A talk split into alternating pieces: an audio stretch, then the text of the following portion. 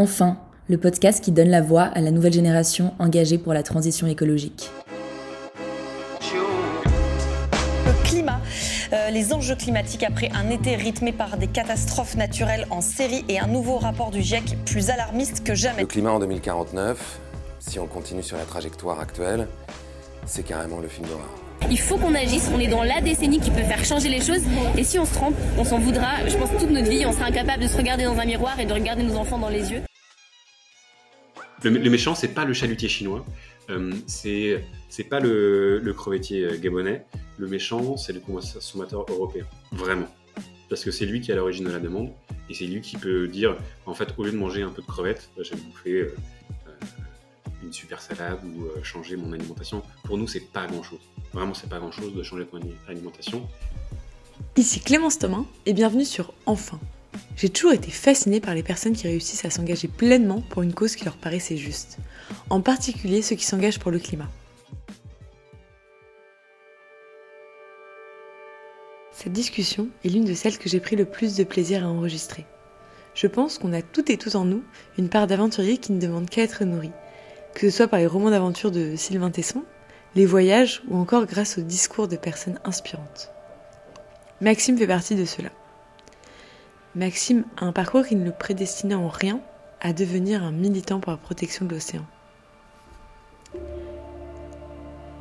Il a grandi en région parisienne et commence ses études à Dauphine, part en césure dans la marine nationale, puis finit à l'ESSEC. Après ses études, il commence par la case conseil et part deux ans en Irak. Il revient ensuite en France et prend un job en start-up. Sa vie personnelle change, il part en voyage en Alaska, lit le livre Comment tout peut s'effondrer de Pablo Sévigné. Il décide alors de tout quitter et de s'engager en tant que volontaire sur le Bob Baker, un bateau de Sea Shepherd au large de l'Afrique. Il est également auteur de bandes dessinées sur la protection de l'océan, dont la première sortira en juin prochain. Même si ce mot fait peur, Maxime est un activiste pour la protection du climat. Maxime a un parcours hors du commun, sûrement l'un des esprits les plus libres que j'ai eu la chance de rencontrer. Ensemble, on est revenu sur l'urgence écologique, les conséquences désastreuses de la surpêche, les inspirations de cette nouvelle génération engagée et sur la remise en question de nos modes de vie occidentaux. Avant de laisser place à notre discussion, je voulais juste vous informer que Maxime n'est pas un porte-parole de Sea Shepherd et que son discours n'incombe qu'à lui. Bonne écoute Je m'appelle Maxime, euh, j'ai 34 ans, j'habite Lorient, où on est actuellement, sous un soleil de janvier. Et après 10 ans dans le conseil en stratégie et en start-up, euh, j'ai fait un changement de changement, changement d'activité il y a une année. Et maintenant, je suis un militant des océans. Voilà. Et si je me trompe pas, tu as plutôt un parcours assez classique. Tu as fait Dauphine, l'ESSEC, un passage en conseil et en start-up. n'étais pas forcément destiné du coup à devenir euh, militant pour la protection des océans. Est-ce que tu peux peut-être revenir sur l'élément déclencheur? Qu'est-ce qui t'a poussé à t'engager, euh, un petit peu tout lâcher, t'engager pleinement pour la protection des océans Ouais, donc j'ai fait Dauphine, l'ESSEC après 10 ans de très classique. Euh, et au bout d'un moment, comme pas mal de, gens de notre génération, euh, la conscience écologique a, commencé à pousser fort, euh, les années après année. Et puis il y a eu euh, une espèce de déclic.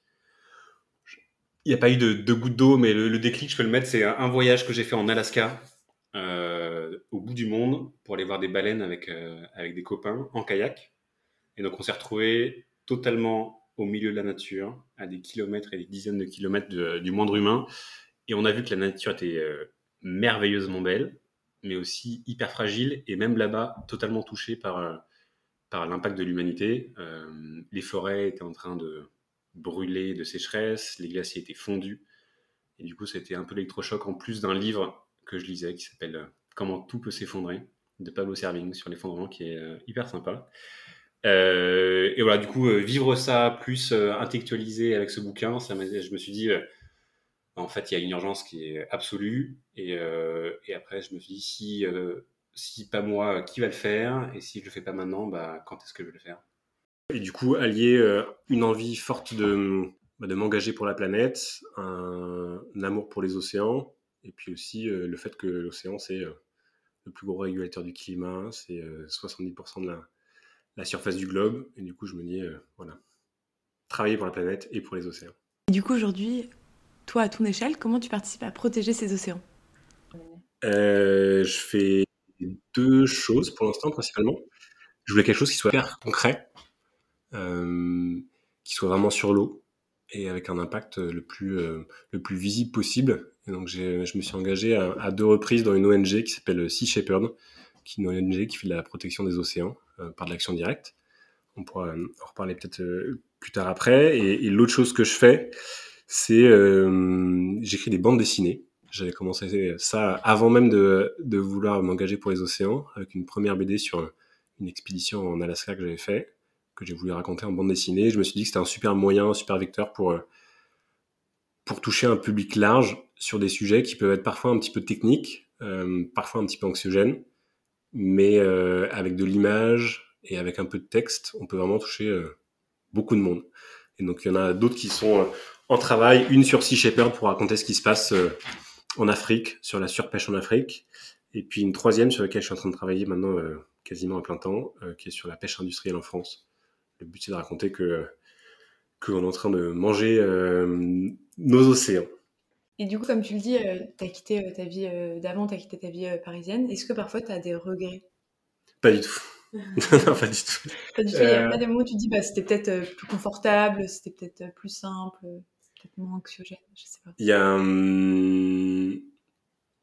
Je suis hyper content dans, dans, ma vie au quotidien. La, la mer, elle est à 200 mètres, donc c'est euh, le, le, quotidien, il est, il est hyper doux, il est passionnant parce que je suis sur un sujet qui me qui me prend absolument au trip, que je trouve totalement nécessaire euh, et dans lequel j'ai eu des expériences euh, humaines hyper fortes. Donc à la fois au niveau euh, intellectuel, c'est passionnant, au niveau humain, c'est assez grisant aussi.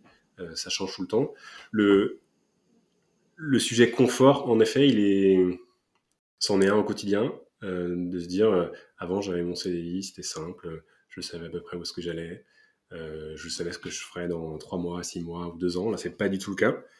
Et oui, ça fait un peu peur.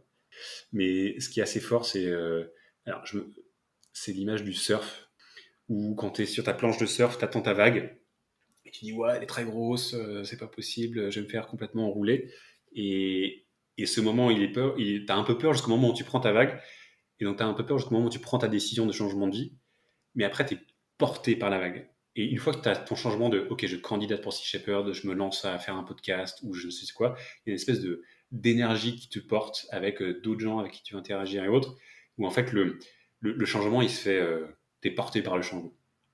Et t'es heureux du coup. Et t'es hyper heureux. Es hyper bien sûr. Et du coup, ça veut pas dire que c'est facile tous les jours. Ouais. Mais globalement, je suis heureux. Le, le schéma classique de, enfin, classique de pas mal de gens sur quand tu commences à vraiment bouquiner, apprendre des choses sur ce qui est en train de se passer, euh, tu rentres dans une espèce de, je sais pas, une dépression, mais dans, une angoisse forte liée à, la prise de conscience écologique. Et le seul remède à ça, ou le meilleur remède à ça, c'est l'action. Et, euh, être en cohérence totale entre euh, ce que je crois profondément être le combat de notre génération et ce que je fais au quotidien pour moi, c'est le seul moyen de, vivre de manière apaisée. Donc euh, oui, les petits problèmes de contraintes ou de logistique euh, qui font que tu vis dans un confort matériel qui est moindre, euh, et ben, ils sont largement derrière. Et du coup, en t'écoutant, on comprend que tu parles d'éco-anxiété. Ouais. Est-ce que tu penses avoir été touché par ça? Et toi, comment tu le vis et comment tu l'appréhendes? Je pense pas l'avoir eu très fort. Je dirais pas que ça a été une dépression comme certains tombent dans des dépressions profondes.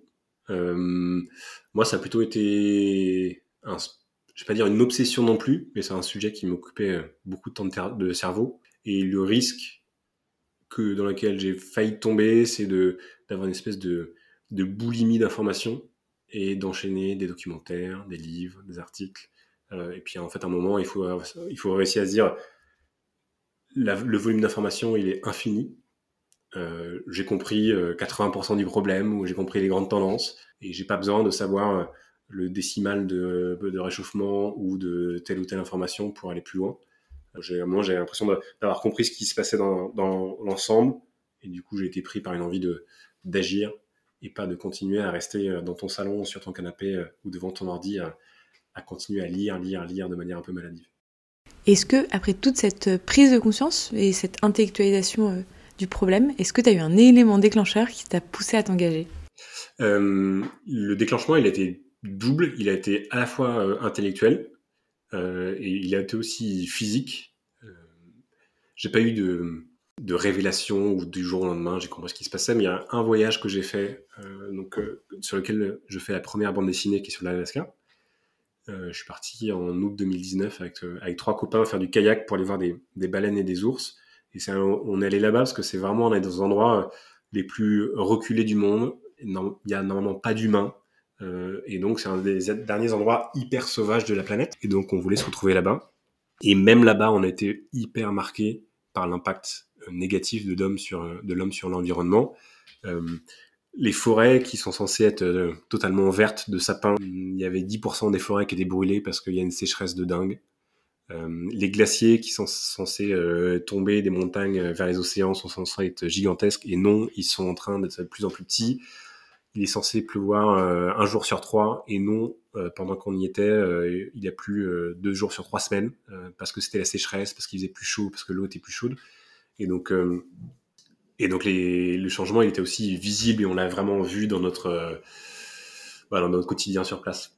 Et en parallèle il y avait un peu d'intellectuel où je lisais ce, livre merveilleux de Pablo Servigne qui s'appelle Comment tout peut s'effondrer qui est l'homme qui a inventé le terme de collapsologie et qui explique vraiment de manière hyper complète et sans silo euh, ce qui se passe. Et donc euh, ce bouquin, plus le fait de voir les forêts desséchées et les glaciers fondre, je me suis dit, allez, on est parti. Est-ce que parfois tu te dis euh, pourquoi moi et pas les autres? Oui, ça serait bien que ce soit tout le monde, hein, en effet. je, je, pense que le, sujet pour... Je, je, pense que la raison qui fait qu'il n'y a pas plus de gens qui s'engagent, c'est que chacun est un peu dans le tunnel de sa vie, euh, tunnel de d'engagement, de contraintes, euh, d'auto-limitation, d'autocensure, euh, et que les gens sont vraiment happés par ce rythme un peu effréné dans lequel on vit tous, qui est typique de notre société, de la jeunesse, des, du digital. Et il faut avoir une, capacité et une possibilité de sortir de ce rythme pour aller prendre le temps d'écouter un peu sa petite voix intérieure euh, qui va peut-être te dire à toi, pas à tout le monde, mais à toi, euh, oui, le sujet de, la planète, c'est un sujet qui est fondamental pour toi. Euh, pour certains, ça, pour certains, ça sera leur famille, et pour d'autres, malheureusement, ça sera de faire, des millions. mais il faut réussir à s'extraire de la folie du quotidien pour aller écouter cette petite voix, et peu de gens arrivent à le faire. et moi, la solution, ça a été de prendre des moments, aller marcher tout seul la journée, aller en kayak pendant trois semaines euh, au rythme de la pagaie.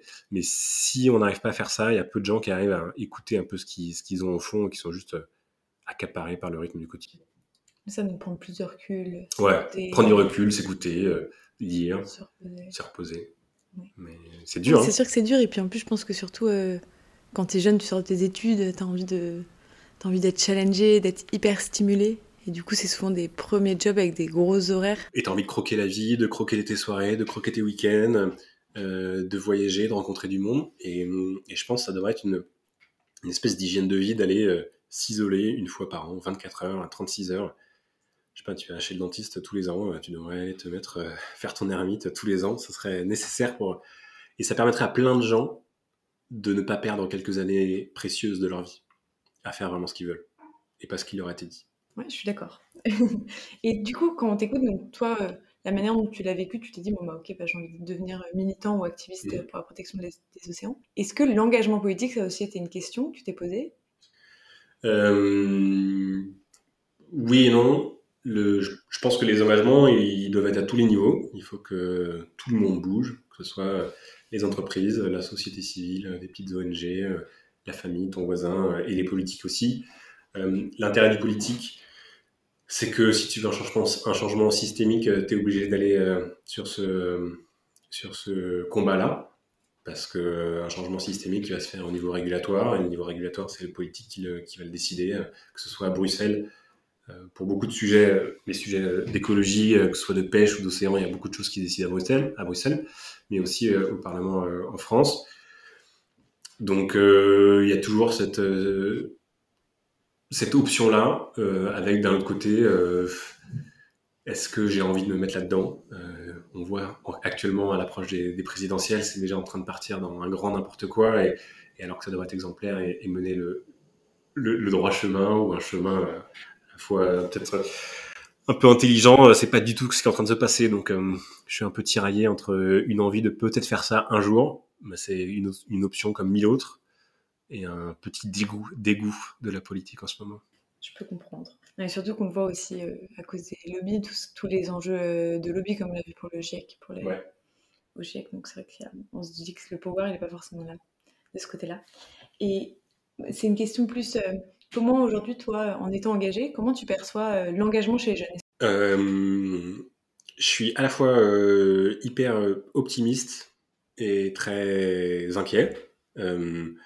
Optimiste parce qu'en effet, il y a une génération qui est en train de changer hyper fortement et qui est en train de, de pousser, de remuer dans tous les sens. Et c'est assez c'est assez exaltant, je trouve, ce qui est en train de se passer. Euh, le nombre d'initiatives, euh, que ce soit euh, ce podcast ou, ou, tant d'autres, de, de, petits jeunes qui sont vraiment en train de, de, faire bouger les lignes. Et donc, je sens qu'il y a des choses qui, qui changent. Et c'est pas que un vernis. Il y a vraiment des choses qui sont en train de, changer de manière profonde. et aussi sur les aspirations des, jeunes, sur ce qu'ils veulent faire de leur vie, sur comment ils veulent la mener au quotidien, sur euh, des habitudes de consommation, sur euh, le rêve, sur euh, qu'est-ce que le statut social chez les jeunes. Je pense que c'est totalement différent de celui que j'avais quand moi j'étais à la fac il y a une quinzaine d'années maintenant déjà. Et donc, ouais, je pense qu'on peut être optimiste. Après, il y a aussi une crainte, c'est que le travail est monumental, titanesque, parce que c'est quand même une frange encore assez euh, limitée de la population. Le nombre de gens qui en ont encore euh, pas grand-chose à faire, euh, qui sont des viandards des, ou des gens avec une vie ultra carbonée, sans conscience ou sans que ça les dérange, c'est malheureusement une très grande majorité. Et si aujourd'hui tu devais rencontrer un jeune diplômé, qu'est-ce que tu aurais envie de lui dire? D'écouter sa petite voix. C'est euh, c'est hyper compliqué parce que d'un côté, je comprends l'envie de, de se créer euh, une expertise dans un métier, euh, d'avoir travaillé pendant 18 ans pour avoir un, job assez classique parce que le système éducatif, il forme à des, des, jobs classiques de marketing, de médecin, de maîtresse, de, de géographe, de tout ça mais que les besoins du moment, ils ont changé sur les, euh, sur les 5-10 dernières années, ils ont beaucoup changé. Et, euh, et pour l'instant, les métiers pour euh, s'engager, ils payent, c'est dur de, se faire payer avec ça. Et donc, d'un côté, j'ai envie d'écouter, de, dire écoutez votre petite voix et allons tous ensemble pour essayer de, de sauver. c'est pas sauver la planète parce que la planète, elle n'a pas besoin de nous, c'est sauver la vie sur la planète, que ce soit la vie animale, végétale et la vie de, nous autres humains qui euh, sommes en train de mettre le feu partout. Mais euh, donc d'un côté, d'un côté c'est goûter et, et d'un autre côté, euh, ce que je me dis aussi, c'est qu'on va tous avoir une dizaine de vies. on est dans des, dans des mondes qui changent vite, où on a la capacité, et surtout en France, qui est un pays merveilleux pour ça, de faire plein de choses, de commencer un métier pendant quelques années, puis de changer totalement juste après. Euh, puis de revenir peut-être à un premier métier. Euh, moi, ce que je fais maintenant, euh, je suis absolument passionné, mais ça ne veut pas dire que dans 5 ans, j'aurai peut-être un emploi stable, sûrement en lien avec les océans, autre chose, mais j'aurai peut-être pas un emploi de d'auteur de bande dessinée plus de, de marin. C'est très possible que ça change. Et donc, il faut s'écouter. Il faut aussi se dire que les choix qu'on fait aujourd'hui sont pas des choix définitifs, et ça permet de réduire énormément la pression qu'on se met sur soi, en disant mais attends, mais si je m'engage pas maintenant sur cette voie, et ben ma vie est fichue ou au contraire c'est la voie du succès Et ben pas du tout. Euh, si tu fais ce que tu sens bien euh, aujourd'hui, ça veut pas dire que dans 6 mois ça va changer ou que dans 20 euh, ans ça va changer et ça sera très bien. Est-ce qu'aujourd'hui il y a des personnes qui t'inspirent en particulier où tu te dis bah ça c'est quelqu'un qui me donne envie, qui, me donne engagement, qui me donne envie de continuer. je trouve qu'il a fait des choix qui étaient courageux. oui, il y en a pas mal. Il y en a pas mal à différents niveaux. Il y en a deux qui sont très forts en ce moment sur la sensibilisation. Chez les jeunes, tu as Camille Etienne que, qui je trouve admirable sur euh, sa jeunesse et la manière dont elle arrive à mobiliser les gens avec euh, un discours qui est bon, avec une partie euh, où elle travaille sur l'art aussi, je trouve ça très fort. Il y en a un autre qui s'appelle Bon Pote, qui écrit des choses hyper fortes, hyper, hyper fines, mais ça c'est des trucs que les, gens connaissent bien. Il y en a un, autre plus qui fait de l'action directe et lui qui m'inspire sur la ténacité et sur la cohérence qu'il a eu toute sa vie. C'est un homme euh, un peu sulfureux qui s'appelle Paul Watson, qui est fondateur de Sea Shepherd, qui a euh, évidemment des, grands défauts comme euh, tous les gens qui ont des très grandes qualités, mais le mec depuis 40 ans il raconte exactement la même chose, exactement la même chose que l'homme est en train de vider les océans et que on a une responsabilité fondamentale pour sauver l'océan parce que si on ne sauve pas, bah, c'est nous qui allons en souffrir le plus. Et donc j'aime beaucoup ces sujets de cohérence. Et d'autres personnes qui euh, m'inspirent plus proches de moi c'est des copains qui habitent Lorient qui sont en train de monter une boîte qui s'appelle Zephyr et Boré ils sont en train de euh, révolutionner le transport euh, marchandises marchandises à la voile en fait et c'est je trouve ça c'est une histoire incroyable donc ils ont transporté les fusées Ariane de l'Europe jusqu'à Kourou, euh, en Guyane, sur des cargos qui sont à la fois au moteur et à la voile. Et ils sont arrivés avec une idée, leur jeunesse, et ils sont allés voir euh, un groupe comme euh, Ariane Espace, et on dit les gars, voilà notre projet. Et ils ont réussi à convaincre des gens pour revenir à ce, ce moyen de transport qui est le moyen de transport le plus traditionnel qui existe, mais à le réinventer. Et je trouve incroyable de... On parlait de la jeunesse qui arrive à transformer des choses avec une vision, une envie de changement de eux, c'est décarboner le transport euh, le transport maritime qui est une des plus grosses sources de pollution euh, sur la planète, et ben ils arrivent vraiment à, bouger les lignes et c'est euh, hyper inspirant. Et peut-être pour revenir plus du coup sur un sujet que tu connais bien, l'océan, mhm. toi de ton expérience, qu'est-ce qui t'a le plus marqué, qui t'a le plus choqué de tout ce que tu as vécu aujourd'hui en lien avec les océans? Ce qui m'a le plus choqué, c'est cet été quand j'étais à bord d'un bateau de Sea Shepherd. Euh, et qu'on on abordait un, un tonnier européen. Donc les tonniers, c'est des bateaux qui font une centaine de mètres de long, c'est des machines de guerre. Ils sont euh, hyper modernes, plein de radars, de sonars. Euh, et ils euh, récupèrent, ils pêchent le thon qu'on a dans un boîte de thon, petit navire et, et plein d'autres marques que je, pourrais, que je pourrais citer. Les thons, comme toutes les espèces qui vivent dans les océans, ils sont pas juste entre espèces de thon, il y a plein d'espèces à côté dont des espèces qui se nourrissent de thon, que ce sont, qui sont les requins. Et donc, en fait, quand on va pêcher du thon, il y a des dizaines et des dizaines de requins qui sont pris dans les filets et qui terminent, meurent sur le pont du navire, euh, pêchés pour rien. Et euh, c'est pour ça qu'il y a 90%, 90% des requins, d'une partie des espèces de requins qui ont disparu. Or, les requins, c'est le haut de la chaîne, la chaîne alimentaire, c'est euh, un peu la clé de voûte de tout le système. Donc, s'il n'y a plus de requins, il n'y a plus d'océan. Et voir ça vraiment, où tu vois ces bêtes qui sont magnifiques, c'est des bêtes qui datent de centaines de millions d'années. Euh, ils sont, ils étaient dans les océans largement avant que nous, on, ressemble à un, singe. Euh, et ben le faire, de les voir deux mètres de d'histoire et d'intelligence mourir euh, pour qu'on bouffe des boîtes de thon et que tu as ça devant les yeux et que tu n'en as pas qu'un mais que tu en as des dizaines, c'est terrifiant. Et, peut-être, est-ce que tu peux peut-être revenir sur pourquoi est-ce que si les requins disparaissent, donc qui sont en haut de la chaîne alimentaire, pourquoi du coup l'océan disparaît? Je pense que c'est pas forcément clair pour tout le monde. L'océan, c'est un écosystème. Euh, et un écosystème, il est basé sur euh, un équilibre entre une multitude d'espèces. Euh, comme notre corps humain, il est basé sur un équilibre entre plein de vitamines, plein de plein d'éléments qui sont dans notre cerveau, dans nos sangs et autres. Et si dans l'océan il y a une partie euh, de cet écosystème qui disparaît, et bah, comme si euh, dans notre corps il y a une partie des vitamines qui disparaissent, le système il, est malade, il va mal. Et les requins, à quoi ça sert? Les requins, c'est un peu euh, les gendarmes des mers ou, ou les, nettoyeurs. C'est eux qui font que les espèces du dessous, qui sont on va dire les thons, qui sont les thons, les saumons, tous ces, pas les saumons, mais euh, qui sont des poissons qui, euh, euh, qui sont carnivores, qui mangent de poissons plus petits. Ils régulent la population de ces thons-là, de ces poissons-là, et si les requins disparaissent, eh ben, il y a une explosion de l'espèce du dessous qui va prendre trop d'espace, manger tous les ceux d'en dessous, et du coup, au fur et à mesure, se saborder elle-même parce qu'elle va prendre trop d'espace et supprimer toute sa nourriture. Et donc, en fait, pour résumer, c'est un équilibre qui a mis, pareil, quelques centaines de millions d'années à se faire. À partir du moment où tu changes un élément, il y a tout le, tout le système qui est en train de, de s'effondrer, de, déstabiliser, et ça part totalement en vrille pour arriver à une situation où on est presque en train d'arriver maintenant dans certains endroits, ce qu'on appelle les mers de méduses, où le système des océans devient tellement, tellement, tellement simple qu'il y a juste des, êtres vivants tout, tout simples, tout basiques qui sont les méduses qui arrivent. Et c'est pour ça qu'il y a de plus en plus de méduses dans, nos mers, c'est que euh, la diversité est en train de disparaître. Ou c'est ce qu'on voit aussi avec un autre sujet qui est le poulpe. Il y a des invasions de poulpes euh, en Atlantique actuellement, mais c'est des invasions, on ne sait plus quoi en faire. Et ça, c'est pourquoi? C'est parce que l'eau est en train de se réchauffer, donc les poulpes qui ont besoin d'eau chaude, eh ben, ils sont contents d'être dans ces eaux qui avant étaient froides et maintenant sont chaudes, donc ils peuvent se développer là-dedans. Et on a tué tous les prédateurs.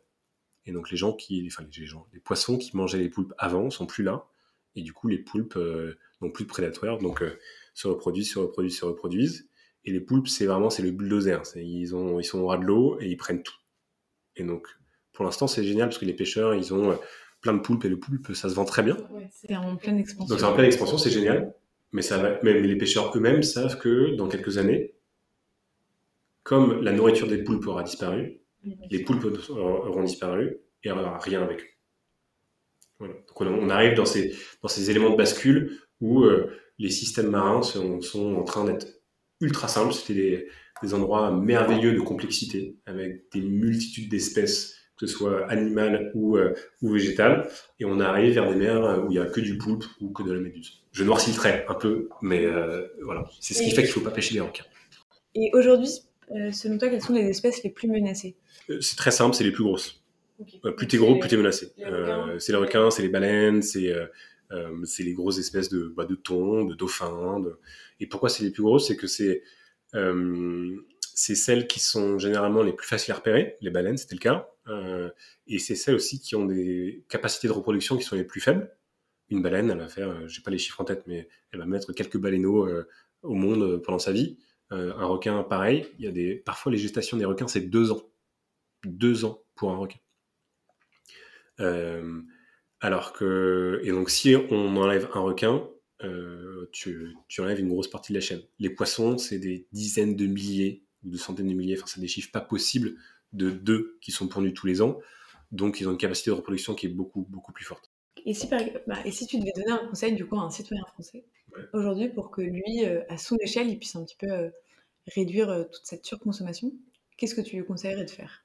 De poisson? Oui, de poisson. Bah, il y a une solution drastique qui est forte, qui marche bien, qui est d'arrêter de manger du poisson.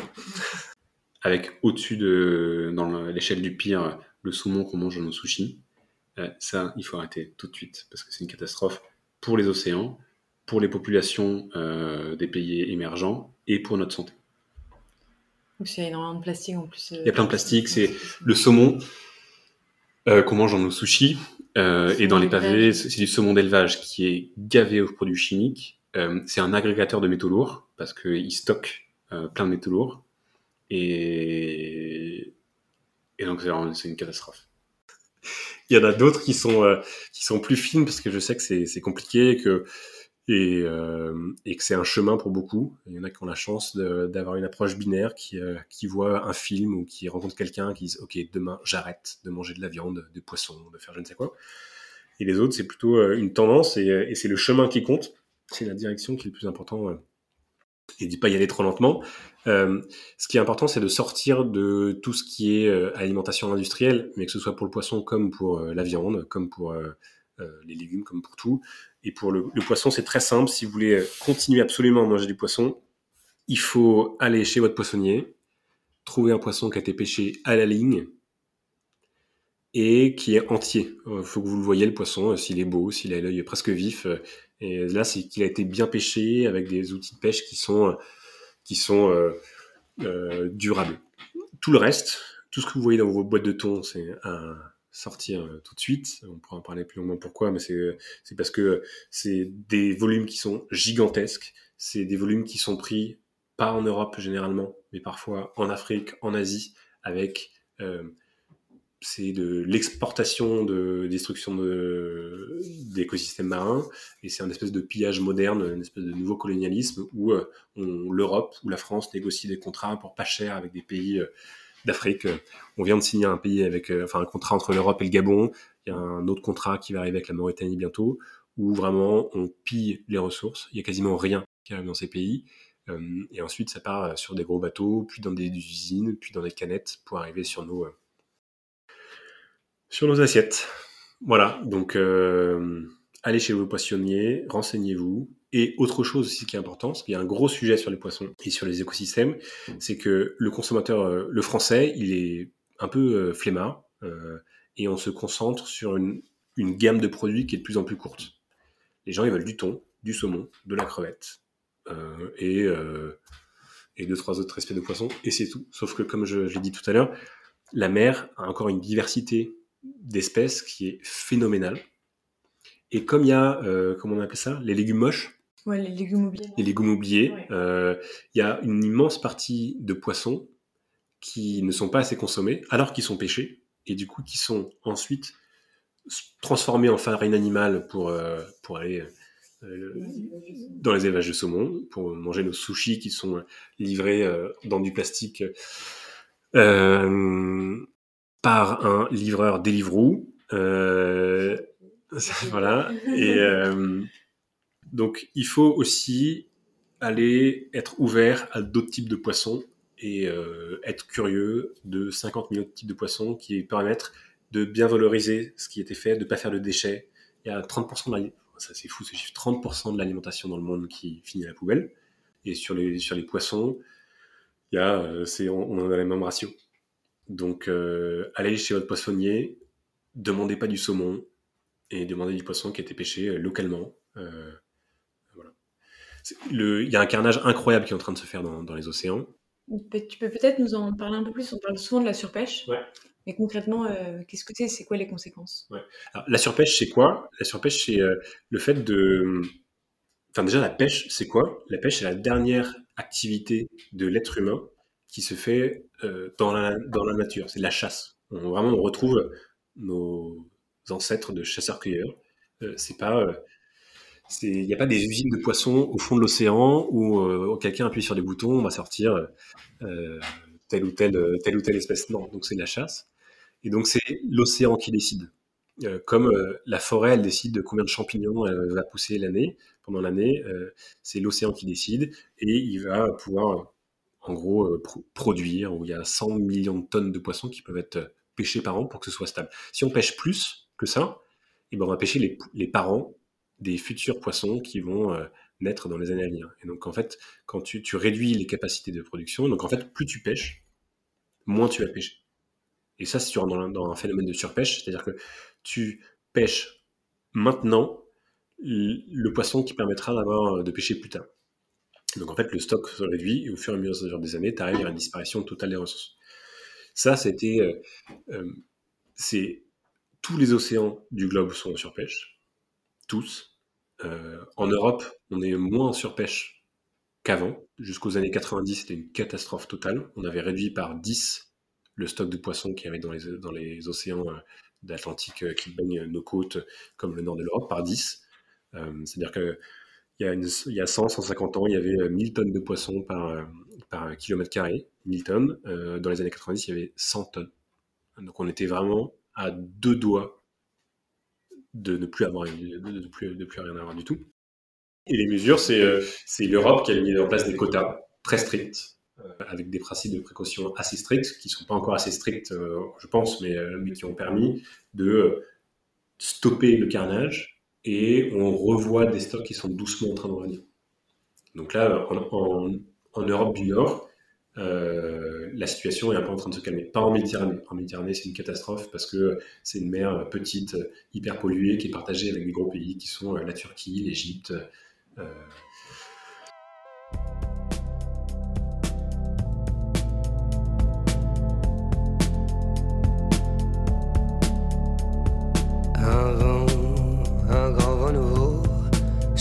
sur le pays très chaudement. Dans un bain, un bain de foule dévot, à moitié épaillis. On se mouillait mollement, la glace fondait dans les spritz, c'était à n'y comprendre rien. Tout le monde se plaignait en ville du climat subsaharien. On n'avait pas le moral, mais l'on répondait bien à tous les mots, le trait d'esprit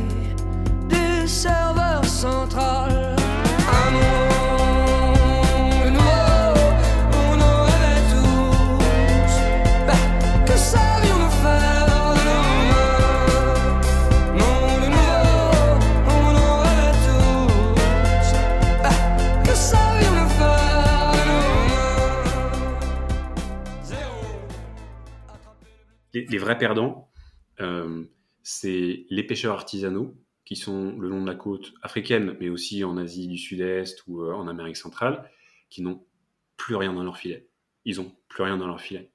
ils ont des pirogues qui font, je sais pas, 5-10 mètres en bois. ils remontent leur filet qu'ils ont pêché toute la nuit et ils vont de plus en plus loin et il n'y a plus rien. Et ça, ce qui se passe, c'est très simple. Hein. Et le résultat, il est très concret pour nous. C'est que ça fait des années ou des décennies, des générations qui sont pêcheurs. Ils peuvent plus nourrir la famille. Il y a un premier exode à la ville, euh, à la capitale, pour essayer de trouver du, boulot. Il n'y a pas de boulot. Et ensuite, on les, on les retrouve. C'est hyper. Euh, ça fait un peu effet papillon, mais tu les retrouves euh, porte de la chapelle sous une tente.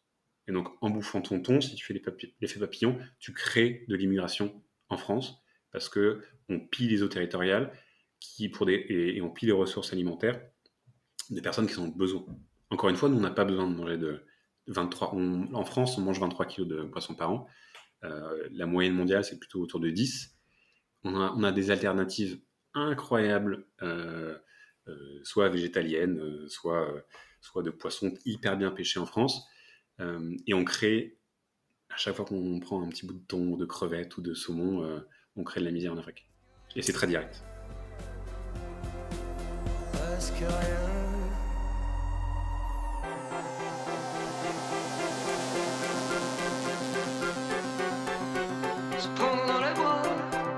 S'attraper dans les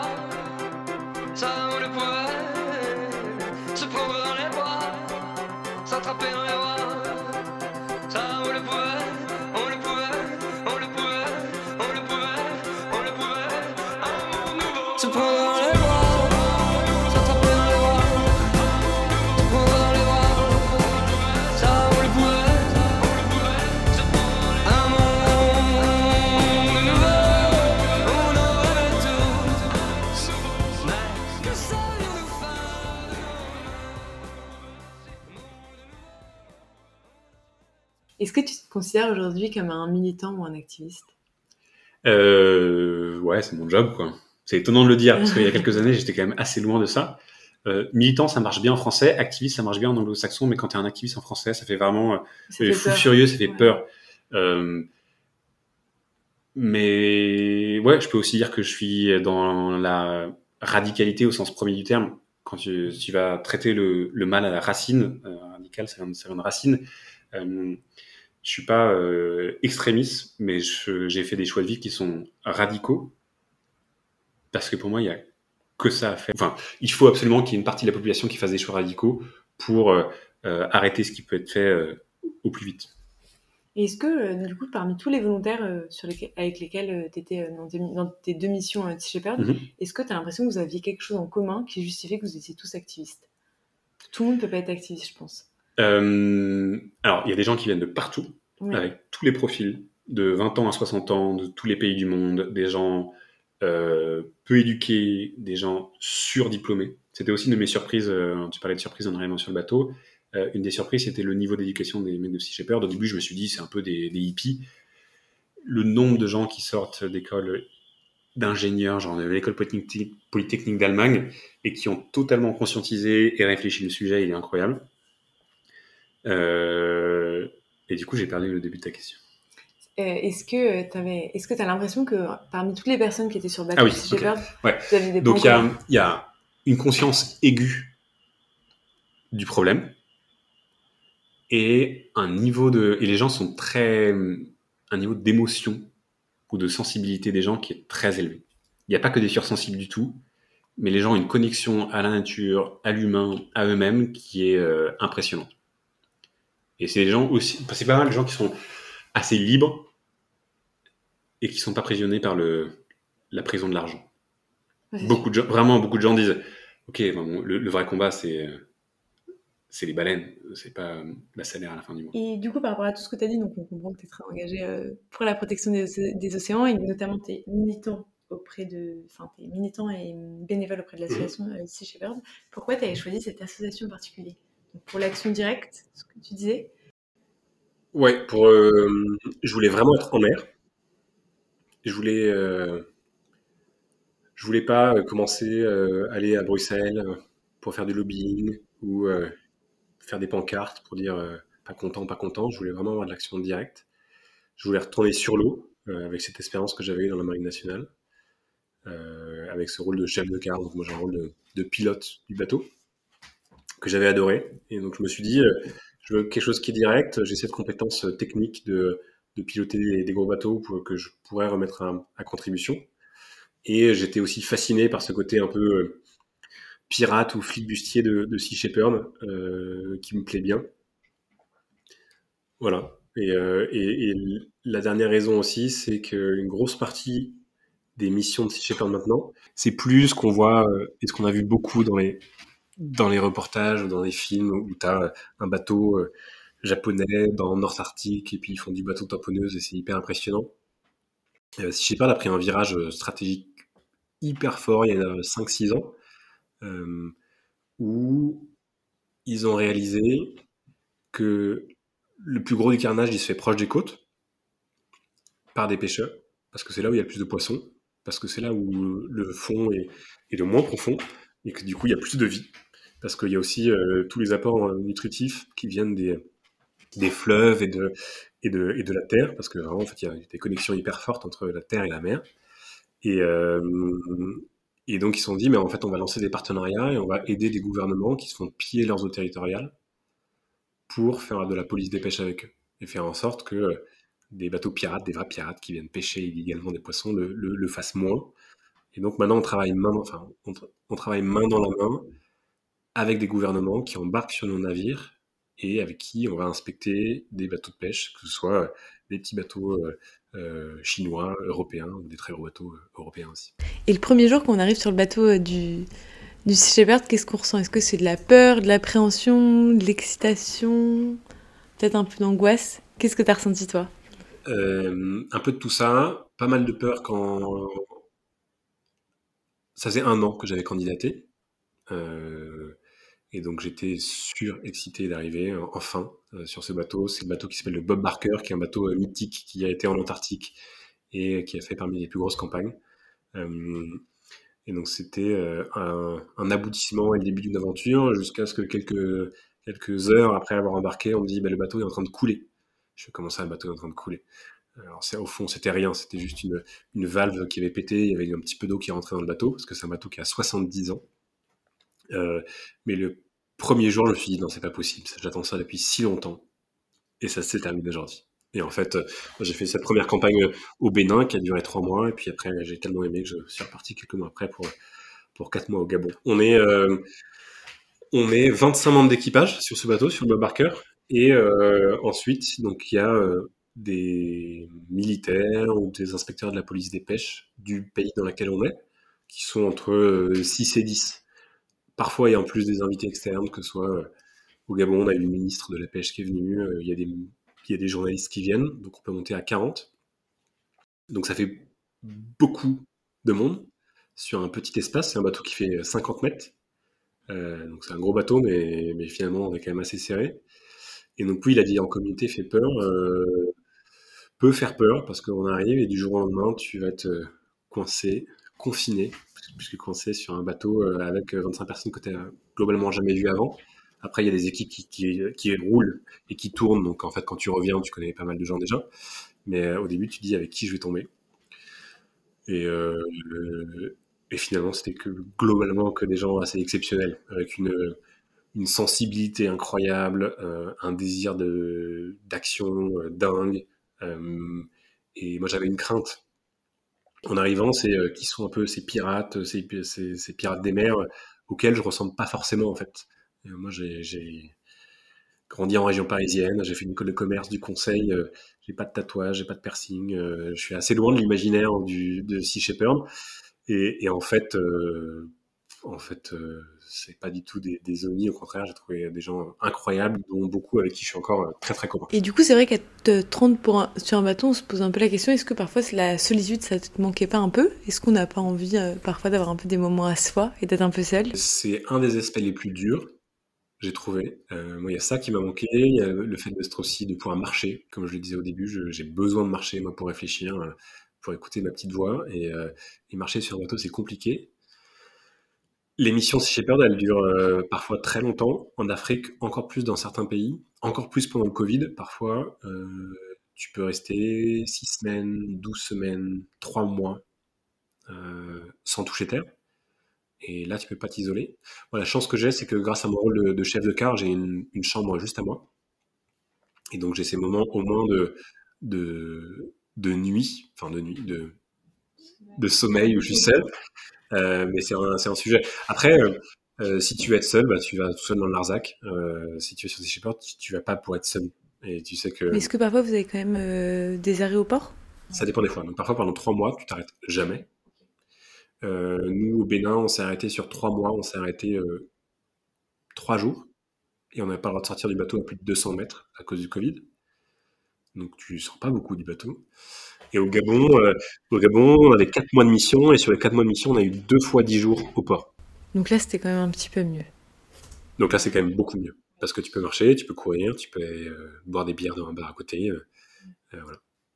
Mais le plus dur, c'était pas forcément l'absence de, solitude ou la vie en communauté. Moi, j'ai trouvé que le plus dur, c'est, c'est le rythme qui s'arrête jamais. Parce que c'est 7, c'est 7 jours sur 7. Le bateau, il est en mer, c'est 7 jours sur 7, 24 heures sur 24.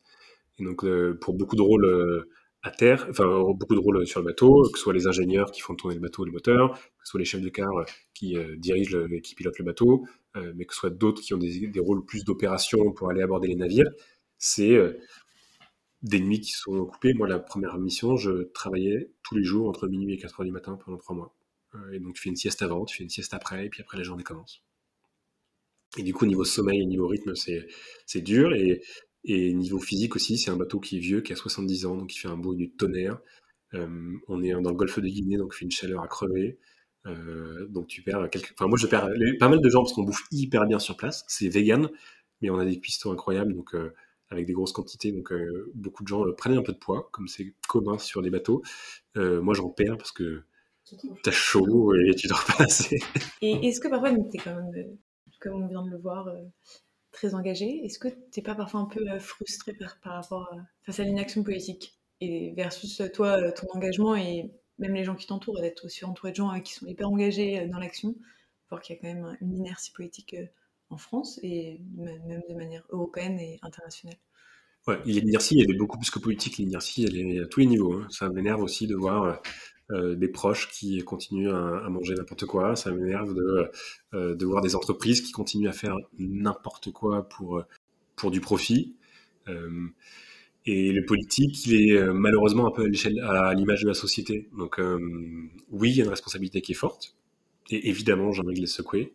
et c'est pour ça aussi que, que je vais écrire des bouquins et peut-être faire du conseil pour aller un peu les chatouiller ou les pincer ou les énerver pour que euh, pour que ça bouge, parce qu'il y a une responsabilité qui est forte, et parce que maintenant on ne veut plus se dire je ne savais pas.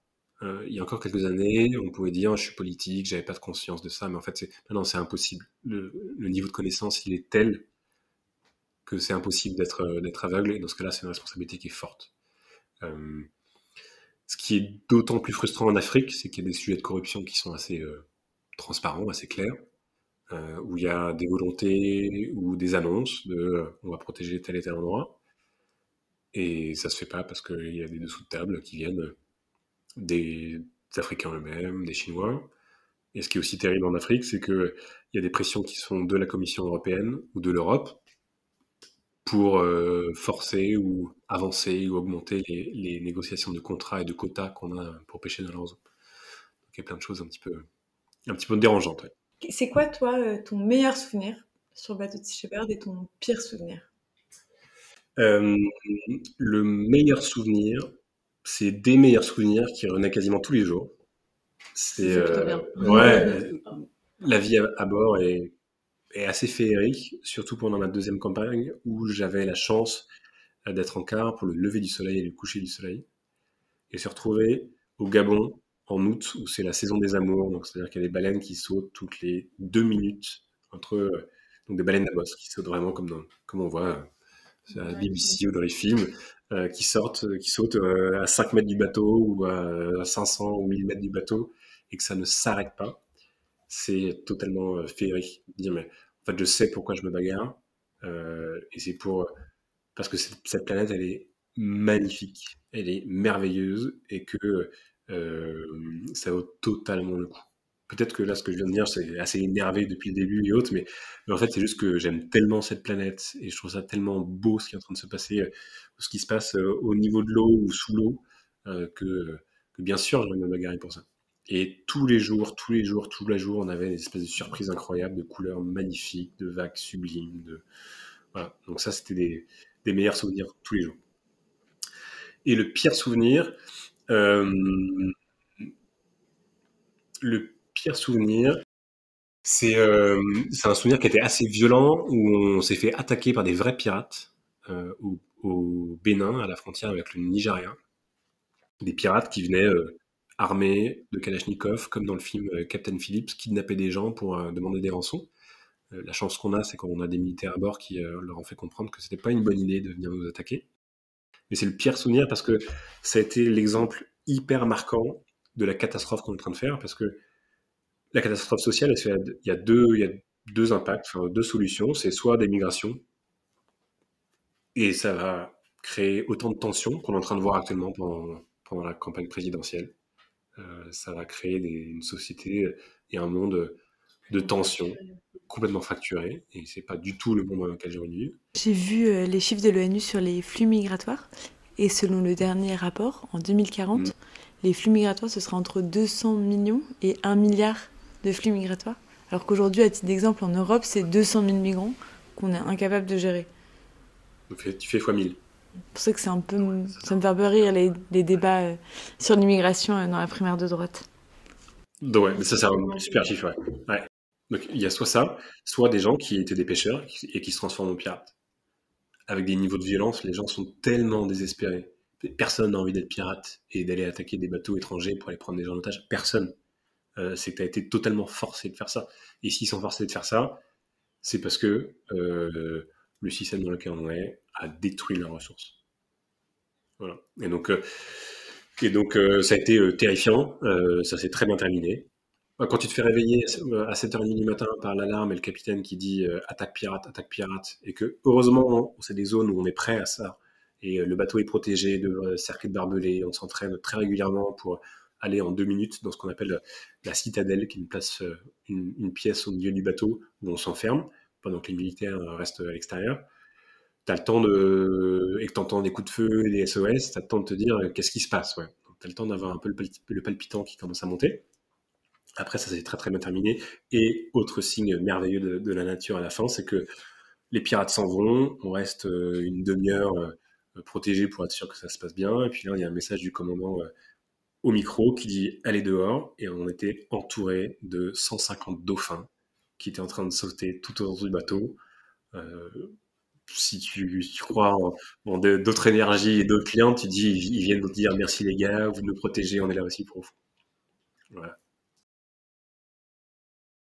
Et aujourd'hui, qu'est-ce qui donne euh, encore, euh, qu'est-ce qui donne envie de te lever le matin ou qui donne encore de l'espoir pour continuer ton engagement? Je